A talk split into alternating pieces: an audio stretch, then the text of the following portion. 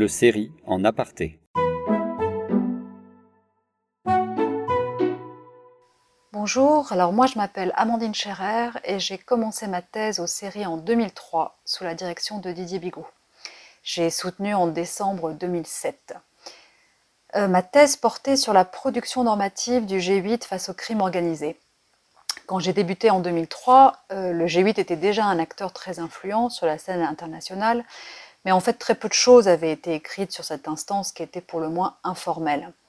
De façon générale, on parlait du G8 par exemple dans la presse au moment des sommets ou des contre-sommets, et surtout en rapport avec les enjeux macroéconomiques. Mais on savait en fait très peu de choses sur comment les discussions et les négociations fonctionnaient dans cette enceinte. On savait encore moins comment les acteurs qui constituaient le G8, qu'ils soient diplomates, fonctionnaires des ministères de l'Intérieur ou agents du renseignement, se mettaient en fait d'accord sur des orientations, des conduites à tenir et des normes à promouvoir en matière de crime organisé. Donc voilà donc ce sur quoi en fait j'ai planché pendant presque quatre ans. Alors pourquoi avoir fait ma thèse aux séries? Euh, si j'ai choisi de faire ma thèse aux séries, c'est parce que c'était en fait dans la continuité logique de mon DEA que j'avais déjà effectué à Sciences Po et Didier Bigot avait déjà dirigé mon mémoire et c'est lui vraiment qui m'a poussé en fait à poursuivre ma thèse. Le série, c'était aussi une façon de faire des relations internationales différemment, de façon plus pluridisciplinaire et plus ouverte que dans d'autres centres. Pendant mes années de thèse, j'ai pu ainsi me frotter à différents courants de pensée, à d'autres écoles, à d'autres univers intellectuels. J'ai pu aussi, grâce aux conférences, aux séminaires, aux colloques, véritablement vivre en fait ce que c'était que l'international, c'est-à-dire rencontrer, échanger avec d'autres doctorants et des chercheurs du monde entier. Donc j'en ai tiré beaucoup de choses sur le plan intellectuel bien sûr, mais aussi sur le plan humain, car en fait de là se sont construites de nombreuses amitiés qui ont tenu malgré les années, et, et aussi bien sûr l'éloignement géographique. Dans mon réseau social d'aujourd'hui, et malgré les 15 années écoulées depuis euh, la soutenance de ma thèse, beaucoup de mes amitiés se sont forgées en fait à cette époque-là. Et ça, euh, selon moi, ça reste quand même inestimable. Mais je dois dire que c'est surtout Didier Bigot qui a été clé dans ma décision de poursuivre une thèse aux séries. Parce qu'au tout début, je n'étais pas sûre en fait d'avoir l'étoffe. Je manquais de confiance en moi, je n'étais pas sûre d'avoir les capacités ni l'envie intellectuelle d'aller aussi loin. Et à beaucoup d'égards, Didier a été pour moi un directeur de thèse extraordinaire. Il m'a ouvert des pistes intellectuelles que j'aurais pas soupçonnées. Il m'a poussé, souvent dans mes retranchements. Alors il y a eu évidemment des moments très durs, des moments de doute terribles, mais ça tous les doctorants le connaissent. Et je dois beaucoup à Didier dans ce cadre-là. Je considère avoir véritablement grandi grâce à lui.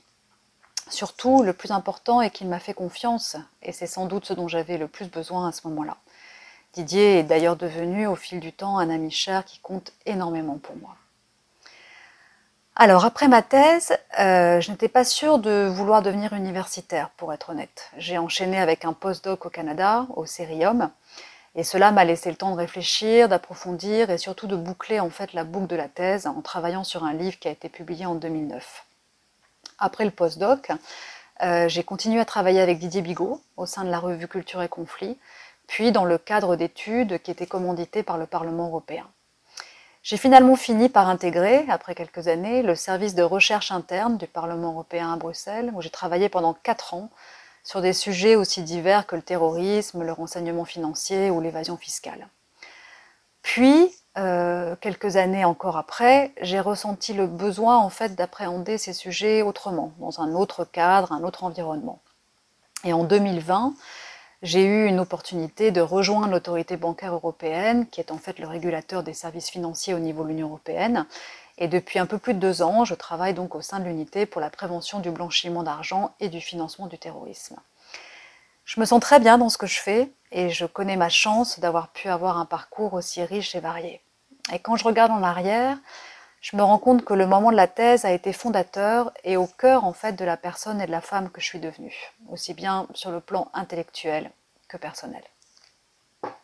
Alors si j'avais un conseil à donner à de jeunes doctorants et doctorantes, c'est de penser en fait au-delà de son seul sujet.